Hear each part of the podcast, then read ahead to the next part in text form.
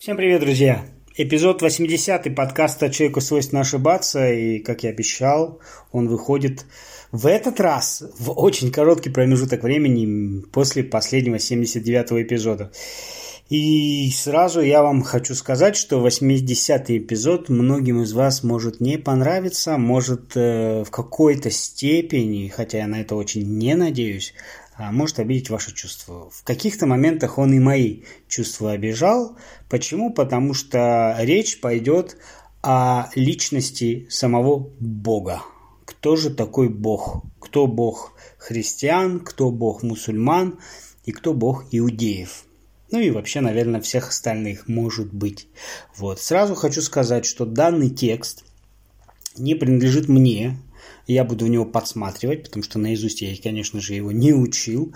Вот. Э, я даже хотел бы указать авторство этого текста, но, к сожалению, я нашел четыре версии этого текста. Соответственно, кто-то копировал у кого-то, и это все вот так вот, вот так крутилось.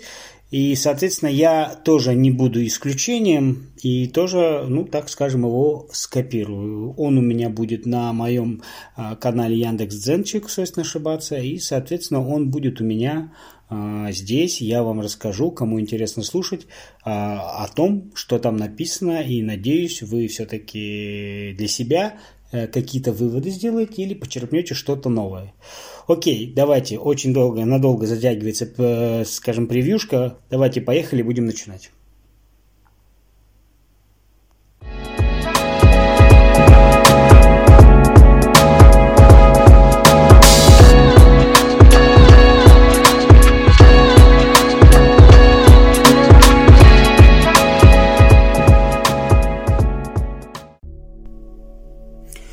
Ну и прежде чем приступить э, к самому разбору, э, скажем так, такое вступление, я человек, который ну, в данный момент, в данный день, в данный год, в данный час э, верит в то, что Бог есть. Вот. Но тот, кто следил за моим каналом в Яндексе или ВКонтакте, или подкаст слушал, ну или те, кто меня лично знает, таких мало, а, они знают, что последние, наверное, полтора года я изучал разного рода книги. Ну, изучал это громко сказано, да, но читал, скажем так, какие-то труды, там Захария Сична, э, читал э, э, Эриха фон Деникина читал, нашего Склярова читал, то есть разные книги, и эти книги каждый раз, когда я читал, наводили меня э, на мысль о том, что личность Бога это все-таки ну, не какой-то там ну, такой вселенского масштаба, да. Даже когда э, в детстве про Бога я всегда, ну, я всегда считал, что Бог, все говорят, ну, Бог это вот такой всеобъемлющая такая сила, там, кто-то говорит, что Бог в сердце живет, у кого-то он в душе живет, и, ну, я всегда как бы думал, что, ну, ну, на все есть ответ, да, то есть до тех пор, пока не появилась наука, э, многие вещи считались чудесами. И сейчас есть вещи, которые я не могу объяснить. Но, тем не менее, если я не могу объяснить, это не значит, что это чудо. Ну вот, например, да, у меня есть мозг, у меня есть кости, у меня есть мышцы, у меня есть сухожилия, у меня есть нервные окончания, у меня есть сосуды. Все это у меня есть. И как происходит допустим, момент, когда я сжимаю пальцы на руке. Мозг подает сигнал, сигнал летит по головному, по спинному мозгу, попадает э, в нервы, нервы дают сигнал, импульс в сухожилия, те натягивают мышцы, пальцы сжимаются. Правильно? Да. Вот цветок. У него нету мозга, у него нету мышц, у него нету костей, у него нету кровеносных сосудов, у него нет нервных окончаний, как мне кажется. Но при этом он каждое утро раскрывает бутон и закрывает бутон. Ну, это же тоже своего рода чудо. Да, но опять-таки чудо. Почему? Потому что я этого не могу объяснить. А с точки зрения науки, наверное, есть и этому объяснение.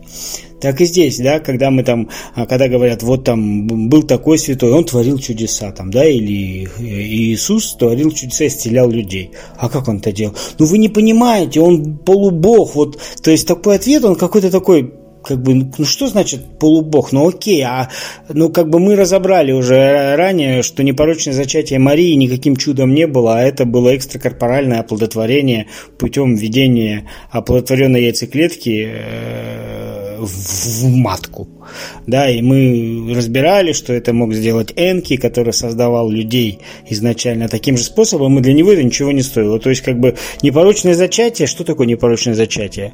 Это зачатие, женщина забеременела без участия мужчин. Непорочное зачатие, да? Ну, то есть, это событие не противоречит тому, что это было непорочное зачатие, но это как бы уже не, не является чудесом, никаким чудом. Все понятно. Так и здесь. Поэтому, когда я э, пытался понять все-таки личность Бога, то мне, например, такие вещи да, западали, э, что Эдем, рай, был на земле. В Библии об этом написано, что Эдемский сад находился там э, между реками Ефраты и так. То есть рай был на земле. То есть, опять говорит, значит, мы опять не понимаем, что мы должны понимать, что это не какой-то там в небесах, там что-то такое. То есть, все, что описывается в Библии, все чудеса, если правильно к ним подходить, правильно трактовать, быть, иметь об этом знание, э, быть к этому приближенным, ты начинаешь понимать, что все объясняется. И личность Бога мне тоже показалась такой, что ну, она у него, вот личность, он должен быть кем-то. Ну, забегая вперед, я могу сказать, что действительно есть личность, но тогда возникает вопрос, что а если он личность нас создал, то кто создал его? Это извечный вопрос. Но здесь еще сложнее. Вот. И опять я стал задумываться, думаю, ну хорошо, человечеству примерно около 100 тысяч лет. Да? Наша современная эра две с лишним тысячи лет. Да, две с хвостиком. То есть одна пятидесятая часть от всего прожитого. То есть вот 49 отрезков по такому времени человек жил. И, а сейчас вот в Бог. То есть человек жил до этого и никакого Бога не слышал, не видел заповедей, не исполнял, ничего не соблюдал, жил и жил. Да, жил также инстинктивно, то есть э, известно, что и древние люди, там 50 тысяч лет назад хоронили людей в земле, и они воевали, и у них были эмоции, и так далее, и так далее, и так далее. То есть все это было, но как таковых религий не было. И тут, 3000 лет назад, бац, и начинают появляться религии. А 10, там, 12 тысяч лет назад Бог начал разговаривать с человеком. А раньше почему не разговаривал? То есть такие мысли мне возникали, я думаю, ну как так? Вот. И как бы, а, а, а из чего искать исток? И мы знаем с вами, что самые древние цивилизации, по крайней мере, более-менее известные и изученные, это шумерская цивилизация и египетская цивилизация. И, соответственно, эти места, которые сейчас, которые раньше были этими цивилизациями, это подтверждают, да? Я где-то вот слушал подкаст Сережа микрофон, там был какой-то товарищ философ, который в Бога не верит, говорит, что это все фигня. Он говорит, и если бы Бог был, то на земле бы остались и следы его присутствия. Здрасте, приехали. Присутствие богов э, мы видим везде. В Южной Америке, на Ближнем Востоке, в Китае, в Африке. Не знаю, даже если брать эти мегалитические сооружения в Сибири, на Урале, это тоже все, как это нет следов. Так вот, Соответственно, э, если почитать труды Захария Сичина, там описываются некие существа, прилетевшие с другой планеты. Они, значит, там добывали золото. Я об этом миллион раз говорил. И они решили создать человека, создать цивилизации. А потом, решив покинуть Землю, они решили людям дать определенный свод правил, чтобы те его соблюдали, как бы то ли до второго их пришествия, да, второе пришествие Христа, страшный суд, либо чтобы просто для них это было какой-то нормативом жизни, да, как говорят, эти заповеди нам дал Бог. Вот. И тут я задумал, что, что вероятно, что вот эти существа и были нашими богами. И, в общем-то, если мы начнем разбирать этот текст, то более-менее во многих вещах все а, ложится, как говорится, как надо. И никаких противоречий нет. Вот. Я поэтому пошарился в интернете и, в общем-то, в сети нашел интересную версию вот, о Боге. То есть изначально первая э, религия авраамистическая, которую мы называем основными, да, иудаизм, христианство и ислам, началось с иудаизма, где был бог некий Яхвы, да. И вот э, я нашел такую версию, что Яхвы, которому поклонялись иудеи, это никто иной, как древнеегипетский бог Сет – я не буду сейчас перечислять египетских богов, их очень много, но каждый из вас что-то слышал о Египте. Если кому-то интересно, можете в интернете вбить там боги Древнего Египта, боги-полубоги, фараоны, там династии и так далее, все это есть. Кто был такой бог Сет? Бог Сет это был темный бог пустыни, которого оскопил сын Осириса Гор. Вот. И тем самым он как бы отомстил за своего отца. И этот Сет – это прообраз дьявола. И тут же вспоминаются слова Иисуса, который когда-то говорил евреям, что ваш отец дьявол, и вы хотите исполнять похоти отца вашего. Это э, Евангелие от Иоанна, 8 глава. Вот. Но в христианстве и иудаизме дьявол отождествляется со змеем или с рептилией, да, с присмыкающимся. Тогда как понять, Яхва и Творец и Темный Бог – это одно лицо – вот. Ну, чтобы понять для начала, э, ну, нужно, в общем, это все разбирать. И Яхве, ну, никак не может быть единым творцом. Потому что он слишком личностный. У него есть пристрастие, он ревнивый, он гневливый, он любит, он прощает, он ненавидит. Э, то есть очень много, да, в Ветхом Завете есть там, что если вы так не сделаете, я там уничтожу ваших детей, я уничтожу вас. Ну, то есть как бы это несколько не присуще как бы для Бога, Творца людей, да, и в это, ведь это, а это все написано в Библии. Вот. Но также в Библии Яхве, он именуется как Господь Бог Авраама и его потомков. То есть ничего не сказано о Творце. Это уже христианские школы стали приписывать ему качество Творца. Так вот, есть был такой Плутарх, и был у него труд об Исиде и Осирисе. Я цитирую. «Те же, кто рассказывает, что Тифон, он же Сет, после сражения семь дней спасался бегством на осле, спасся и стал отцом Иерусалима и Иудея. И те совершенно очевидно и явно притягивают к мифу иудейскую традицию. То есть, что и получается? Получается, что иудейский Яхве – это жуткий, кровожадный, выходящий только по ночам и избегающий дня темный бог Сет. То есть, во главе Иуда христианско-исламского царства стоит тот, чье имя первоначально было Сет. Это он и есть Яхве, главный герой Ветхого Завета. Это он и есть Бог-Отец христианской версии. И это он и есть Аллах Ислама. Ну, наверное, поначалу это кажется оскорбительным, унизительным, да, и а зная, допустим, исламские страны, то там за такие вещи тебе сразу башку отрубят что тоже как-то не коллерируется с доброй мирной религией. Вот. Но давайте будем разбирать немножко предыстории. Кто такой Сет? Сет стал царем Египта и верховным жрецом и обрел огромное могущество в ночной иерархии или в темной, как ее называли, да? Наверное, именно поэтому все иудейские, христианские, мусульманские праздники, шаббат, Рождество, Пасха, Рамадан проводятся ночью или заходом солнца. Вот вы никогда не задумывались над этим? Почему? Но вернемся к Сету. Сет незаконно занял трон, убив Осириса. А позже, когда подрос сын Осириса и Исиды, с э, гор, они с Сетом вступили в битву, в которой гору помогали боги солнечной династии – а всю, ну, как бы битва там длинная, но, в общем, закончилась тем, что Гор кастрировал Сета и сверг его. И вот что об этом написано у Плутарха в трудах об Исиде и Осирисе. Сам же Гор закончен и совершенен, и он не уничтожил Сета совсем, но лишил его предприимчивости и силы. Поэтому в Копте, как говорят, статуя Гора держит в одной руке фал Тифона. В Египте есть колонна, на которой фараон Шабака, Неферкара, велел сделать надпись о том, что Сет был изгнан из Египта. Внимание! А куда его изгнали из Египта? Догадались? Конечно же, в Аравию, на Синайский полуостров. А что же было потом? Не мог же Сет просто взять и исчезнуть? Если он сумел когда-то, пусть даже хитростью, победить Осириса, завладеть его магическими знаниями и долгое время править Египтом, то не мог же он так взять просто и втихаря исчезнуть, признав свое поражение. Ну, как бы для такой личности это, ну, Ну, не может так быть, да?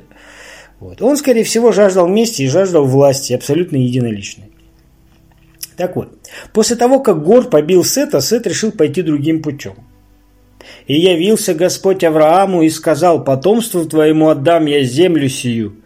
И создал он там жертвенник Господа, который ему явился». В книге Бытия так написано. Авраам?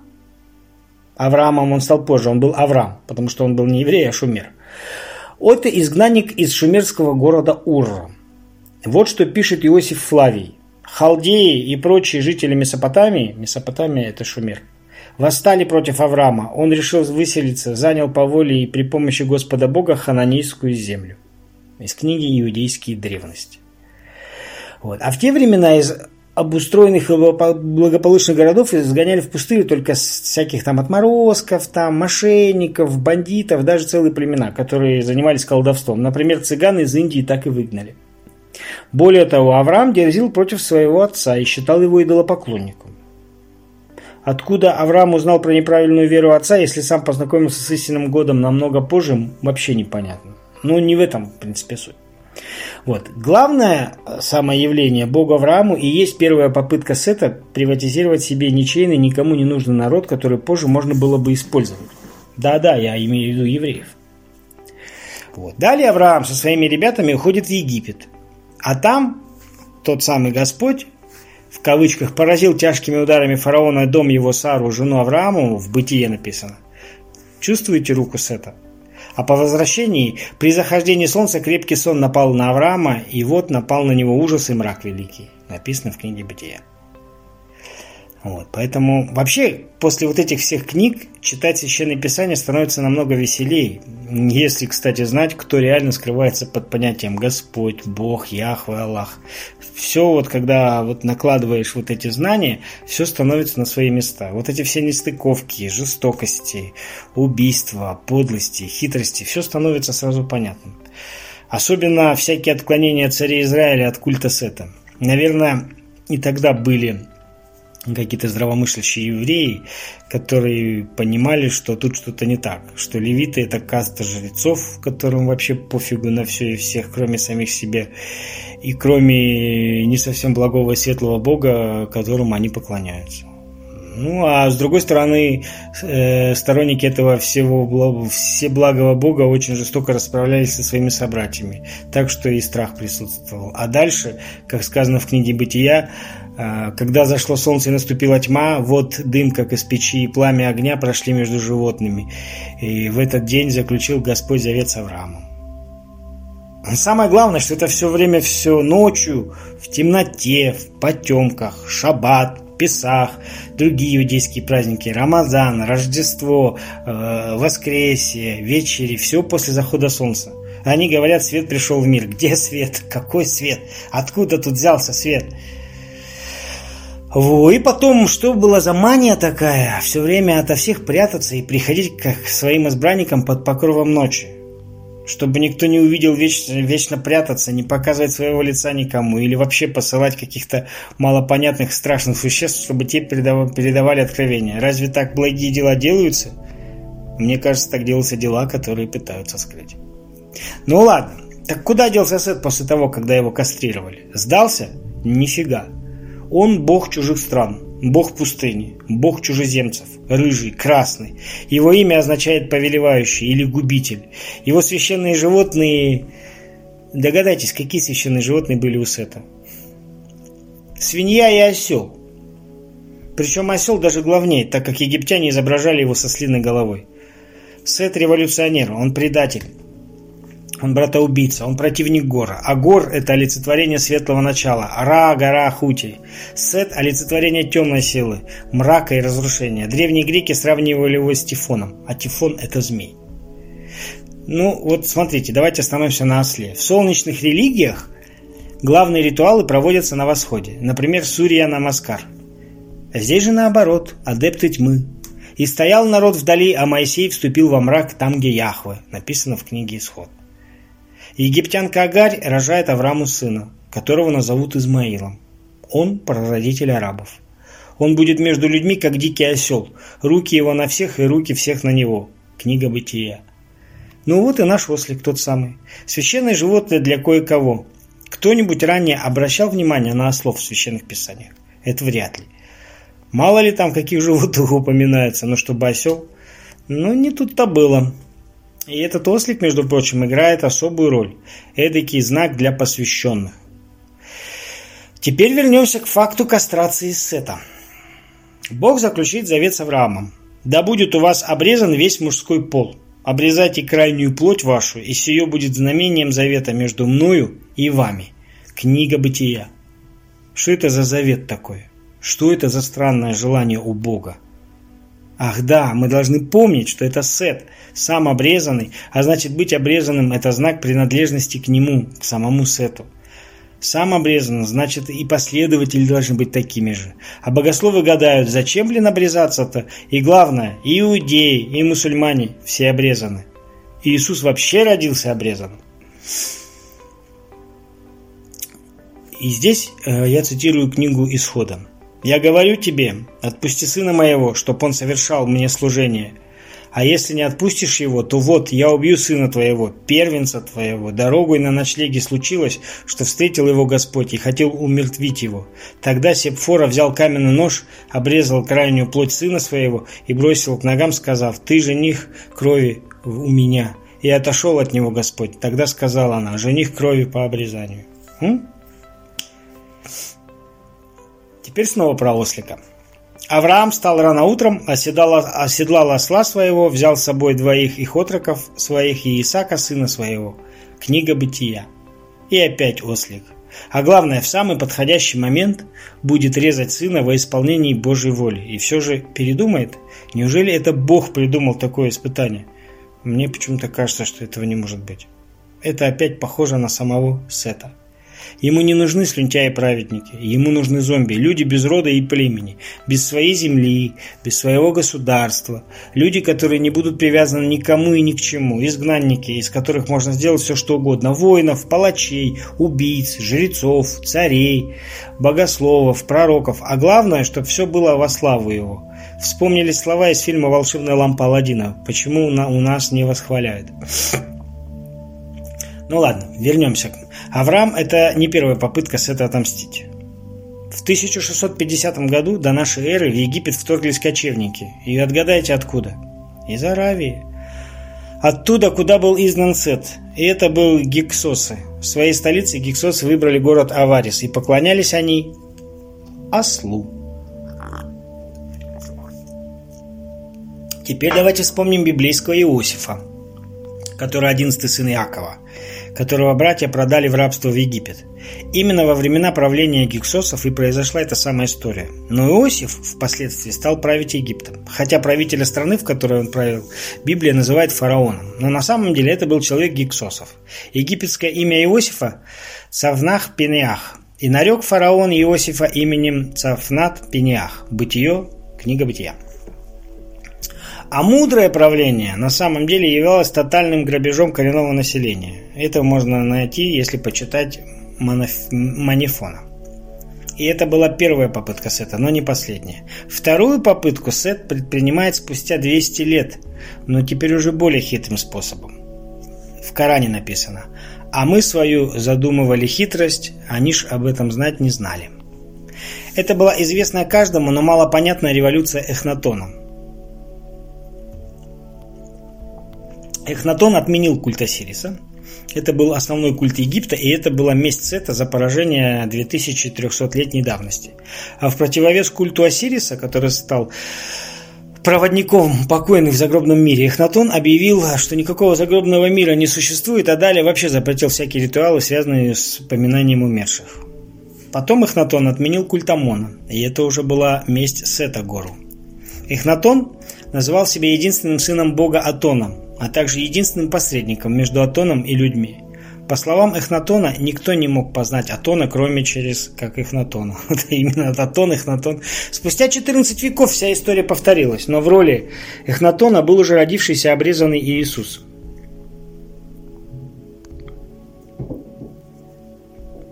А Эхнатон запретил употреблять слово «боги» и ввел строгий монотеизм – то есть вера в единого Бога, в котором Бог Атон был единственным Богом, а других богов не существует. Буквальный перевод имени Атон – Отец. Плюс Эхнатон запретил изображать Бога в любом виде. Этот запрет по сей день существует и в иудаизме, и в исламе.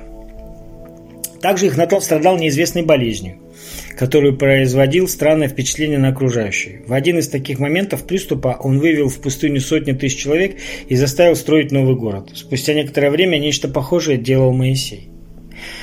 Еще можно кое-что отметить. В Египте почиталось много богов. Главным был Ра, от него Шу, Пта. Но в более древних записях есть указание на то, что основой всего сущего был не бог, а богиня Исида – Та самая, которая жена Сириса и мать Гора, главный враг Сета. Именно ее Сет считал главной причиной своего поражения.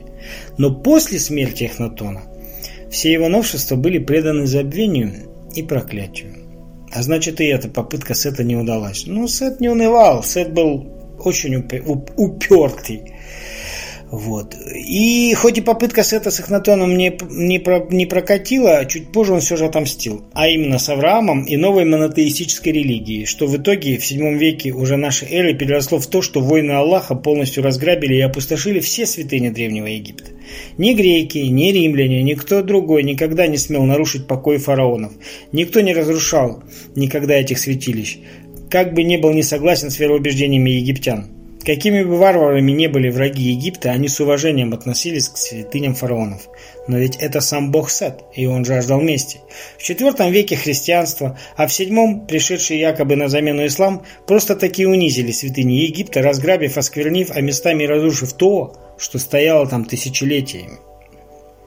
Но давайте не будем забегать вперед. Итак, операцию Авраам Сет провел где-то в 1800 году до нашей эры. Если Иосиф правил где-то в 1600 году до нашей эры, то отсчитывая обратно, можно вычислить Ио, Иосиф, Иаков, Исаак, Авраам. А после того, как гексосов прогнали, народ Иакова не спешил обратно в пустыню в родные края, а остался в Египте и даже размножался в течение 300 лет. И в книге «Исход» в первой главе об этом тоже написано. Их численность на тот момент достигала около 600 тысяч человек, и это только мужики. Написано в книге Исхода. Хотя историки считают, что цифра сильно преувеличена чуть ли не в 20 раз. Итак, 300 лет. именно столько на этот раз понадобилось Сету, пока он не нашел подходящую кандидатуру для новой операции с кодовым названием «Исход».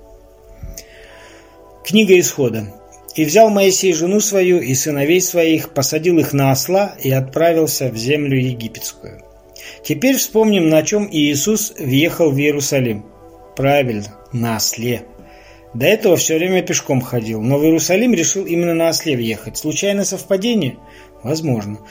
Но когда я читаю сказал им, пойдите в селение, которое прямо пред вами, и тотчас найдете ослицу, привязанную, и молодого осла с нею, отвязши, приведите ко мне. И если кто скажет что-нибудь, отвечайте, что они надобны Господу, и тот час пошлет их. Евангелие от Матфея. Иисус же нашел молодого осла, сел на него, как написано, «Не бойся, черь Сионова, сей царь твой грядет, сидя на молодом осле». Евангелие от Иоанна. Так о каком царе здесь говорится? Догадайтесь трех раз. Думаю, долго думать не нужно. Тем более то, что Сет, Яхвы, Бог Авраама – это по сути один и тот же тип, который а, и есть Бог, который э, создатель тех самых религий. Вот Плутарх об этом писал, и мы уже цитировали да, его труд об Исиде Осирисе. Плутарх отнесся с недоверием к существованию уже тогда, что Сет и есть Бог Израиля. А значит, были люди, которые уже тогда об этом говорили. Об этом также говорили и гностики, которых за подобные знания уничтожали. Но и на этом история Сета не закончилась. Как утверждает Апион, грамматик из Александрии, и некоторые другие древние летописцы – когда Антиох IV э, Епифан бесчинствовал в Иерусалиме, он, естественно, не забыл заглянуть в святая святых Иерусалимский храм. И нашел там... Что он там нашел, как вы думаете? И тут мнения древних летописцев, конечно же, расходятся. Некоторые утверждают, что нашел он там осла, а другие говорят лишь о голове осла. Третьи же утверждают, что там был камень, который называли ослом.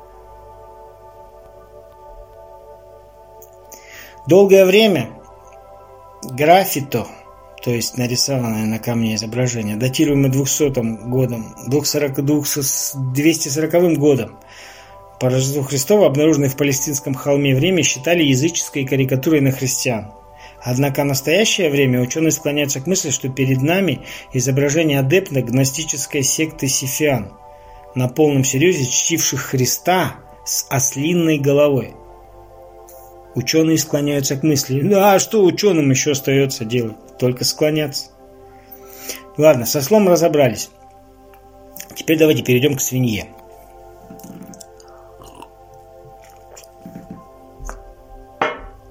Всех в египетской мифологии бог чужих стран и пустыни – олицетворение злого начала, убийца Осириса, один из четырех детей Геба и Нута. Священными животными это была свинья – отвращение для богов, антилопа – Акапи, и главным был осел. Акапи – это жираф. А вы думали, иудеи и мусульмане не едят свинину, потому что это нечистое животное? Может, оно и так – но свинья также и священное животного самого Сета. Нельзя есть свинью. Но, видимо, напрямую объявлять священность этого животного было некорректно. Согласитесь, бог, у которого священного животное свинья, выглядит не так устрашающе. Вот и объявили нечистое оно. Кстати, ослов при этом запрете тоже не забыли. А всякого из ослов заменяй агнцем, и если не заменишь, выкупи его. Написано в книге Исхода. Короче, осла и свинью обижать нельзя. Попробуйте спросите у еврейских и мусульманских богословов, чем ослы и свиньи заслужили такого к себе отношения. Кушать их нельзя, в жертву приносить нельзя. А почему, спросите вы? На разумного ответа на 100% вы не получите. В принципе, вся история договора Сета с Авраамом и его потомством достаточно подобно рассказана в Ветхом Завете, начиная с 12 главы. Все, что идет до этого, это на языке диджеев смикшированная компиляция шумерских, вавилонских и египетских мифов, которые были составлены, пока евреи находились в плену в Вавилоне. К примеру, из Египта они взяли идею о боге Пта, который творит словом, украли шумерскую легенду о потопе и переделали ее.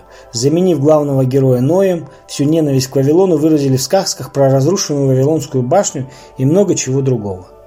В той же самой Библии есть две версии сотворения человека. Одна по версии Яхвы и по версии Элохим. Версия Яхвы. Первым был Адам, а потом Ева из его ребра. И даже эту историю выкрали у Шумер. Шумерская богиня Нинти, чье имя переводится как «женщина из ребра» или «женщина, дающая жизнь», лечила больное ребро шумерского бога Энки. Впоследствии эта самая Нинти и стала прообразом библейской Евы, которая по версии Яхвы, или Сета, как мы уже знаем, превратилась в женщину, созданную из ребра. Но само слово «хава» или «ева» переводится как «женщина, дающая жизнь». Так что сомнений не остается, что Ева и есть та самая шумерская Нинти – Седжи решил унизить ненавистных ему женщин, придумав историю о том, что женщина была сотворена из ребра, хотя на самом деле именно мужское начало очковалось от женского. Недаром матушка Земля – женское начало, а свет – мужское начало и обеспечивает только рост семян из почвы.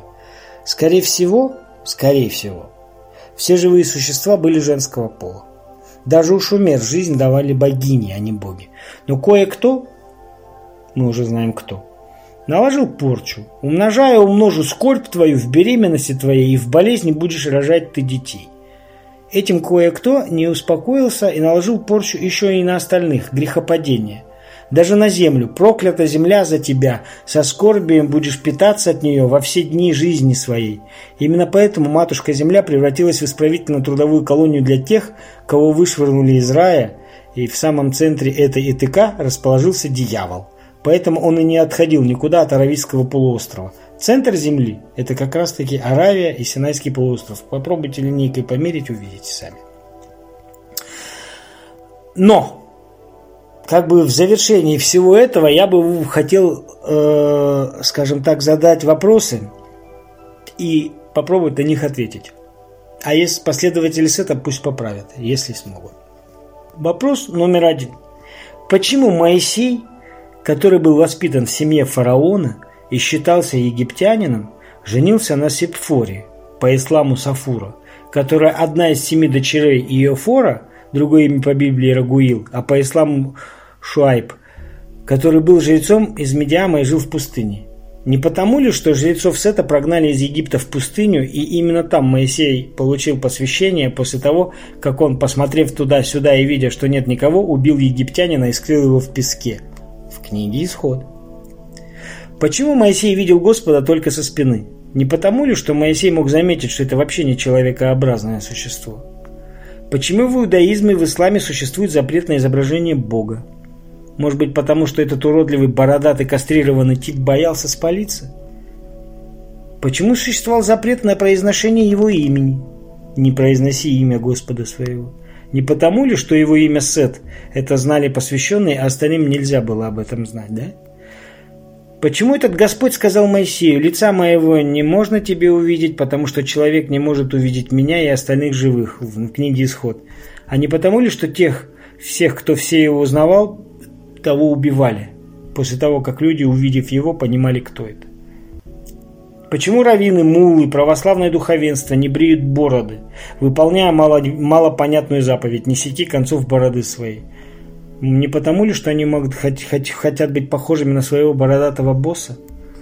Почему посох православного епископа увенчан двумя головами драконов и змей? И почему у католиков на этом месте тот же змей, но уже свернувшийся в кольца? Почему ангелы, архангелы и другие слуги Бога носят мужские имена, изображаются мужчинами, но бесполые? Ведь во всех остальных религиях боги, полубоги и вся их братья имеют нормальные признаки пола и даже имеют богинь в качестве жен. Может потому, что эти ангелы – группировка того, того самого Сета? Почему ранние христиане отрубали гениталии у античных статуй? Особенно досталось Осирису. Не потому ли, что это та самая месть за Сета, который, будучи кастрирован, ненавидел тех, кто не кастрирован? Почему секс объявлен греховным, гениталии нечистыми, а деторождение порочным? Не потому ли, что Осирис бог-производитель, а Сет был лишен этого удовольствия? Почему все три авраамистические религии, мягко говоря, нехорошо относятся к женщинам? Потому что она считается нечистой? Почему унижается, презирается, а в исламе даже визуально должна быть скрыта от глаз? Не потому ли, что Бог у них кастрированный же ненавистник, которого кастрировал сын Исиды? Почему в исламе есть обряд побивания дьявола, который по существу бросание камней в три столба? Подобные столбы всегда считались фаллическим символом. Не потому ли опять, что Сет яро ненавидел фаллос? Почему иудеи обходят храм Соломона, арабы обходят Хаабу, а христиане совершают крестный ход против движения Солнца? Не потому ли, что основа земной жизни ДНК имеет спираль с правосторонним витком? Почему у иудеев поклонение Солнцу считалось самым страшным преступлением? Не потому ли, что Солнце – это религия Осириса, Исиды и Гора, врагов Сета? Почему основные праздники всех трех авраамистических религий проходят ночью или до захода Солнца? Вспоминаем, кто был Сет. Пустынный бог тьмы и ночи. Почему сатана искушал Иисуса в пустыне? Потому что Сет – бог пустыни, это его среда, а искушение – это, это не тест ли на роль козла отпущения? Почему Иисус говорил книжникам, «Ваш отец – дьявол, вы хотите исполнить похоти отца вашего? Он был человекоубийцей от начала и не устоял в истине, ибо нет в нем истины, ибо он лжец и отец лжи». Евангелие от Иоанна. А может потому, что Иисус какое-то время получал просветление и понимал, что есть на самом деле? Почему Иисус в своей молитве говорил «Отче, если бы ты благоволил пронести чашу сию мимо меня, впрочем, не моя воля, но твоя будет» в Евангелии от Луки? Ведь, по идее, он должен был смело идти на казнь, так как должен был знать о том, что на кресте он искупит все грехи мира. А он почему-то просил пронести эту чашу мимо. Почему Иисус взывал на кресте «Боже, Боже, почему ты меня оставил?» Не потому ли, что Сет, наобещав ему всего, на самом деле взял и бросил его в последний момент? Почему все три авраамистические религии так не любят занятия йогой, медитацией и все другие оккультные науки считают грехом? Ветхий Завет вовсе велит побивать таких камнями. Не потому ли, что человек, который занимается подобными практиками, может увидеть истинную сущность Бога? Евреи с арабами – это цепь из пророков, которых посылал Сет Яхве Аллах. Именно Сет представляясь всеми тремя именами. Предательская арабская цепь. Авраам, Ибрагим, Моисей, Муса, Яха, Иоанн, Иисус, Иса, Мухаммед. Он же Иисус всего лишь раб, которого мы облагодетельствовали и сделали примером для сына Израиля. Коран, 43 глава. Они носят его бороду, обрезаются, как он, носят его учения, пророчествуют его словами, основывают его религии и демонстрируют три волоска из бороды последнего посланника. А в чем сила бороды? Откуда столько внимания к этому незначительному атрибуту? Надо сказать, что католики сумели как-то избежать этого. И статья Дагон как раз об этом. Они нашли себе нового Раджу. Когда Сет правил Египтом, он основал мощную ложу. Скажем так, он организовал орден сторонников, которые были его непосредственными рабами. И чтобы стать членом этого ордена, нужно было совершить ритуальное убийство. И Моисей свою карьеру именно так и начал. Посмотрев туда-сюда и видя, что никого нет, он убил египтянина и скрыл его в песке. Опять, в чем смысл? В том, что Сету нужны были жертвы для поддержания своей жизни. И опять мы обращаемся к Плутарху. Силу Сета, сломленную и ослабленную, но еще бунтующую в агонии, унимают и усмиряют всевозможными жертвами, в том же труде об Исиде и Осирисе. Собственно говоря, вот такие вот у меня мнения на этот счет. И я вам так скажу, друзья мои, что это одна из версий того, кто такой наш Бог – есть версия, что все-таки у иудаизма, христианства ислама разные боги, у которых один отец. Это, в принципе, тоже имеет место быть. Но версия с этим мне, безусловно, тоже нравится. И действительно есть вопросы, на которых нет ответа. И вот это логический текст – на них находит. Конечно же, слепые яростные фанатики религиозные скажут, что я богохульник, и что меня надо сжечь э, на костре, отрубить мне голову и забить меня камнями. Но поймите, есть слепая фанатичная вера, а есть факты. Считаю, считаю, считаю ли я, что э, Бог плохой и в него не надо верить? Нет, не считаю. Считали, считаю ли я Иисусом, Иисуса Богом христиан? Считаю. Мне хочется в это верить. Потому что если наш Бог египетский Бог Сет, то это меняет все. Тогда возникают вопросы, а есть ли загробный мир или его все-таки нет? А есть ли жизнь вечная или ее все же нет? Если она есть, то где? Если она есть, то какая она? Потому что во многих случаях, да, размышляя о, о боге Сете, я понимаю, что религия создавалась злым человеком. Есть версии, для чего создавалась религия. Если цикл обращения нашей планеты с другой планетой 3600 э, лет, и каждый раз, как я уже говорил, на планету прибывают наши боги, то религии перед уходом с планеты Земля богами было дано нам для того, чтобы мы ждали их. И страшный суд, как описывают, что грешники будут повержены, а праведники будут вознаграждены, как раз будет об этом. Вернутся боги и посмотрят и скажут, кто же соблюдал наши правила и кто не соблюдал наши правила. Но все-таки мне, как простому смертному человеку, верующему, придерживаясь все-таки больше христианских принципов. Э, хотелось бы верить, что после смерти э, за грехи наши нам придется отвечать.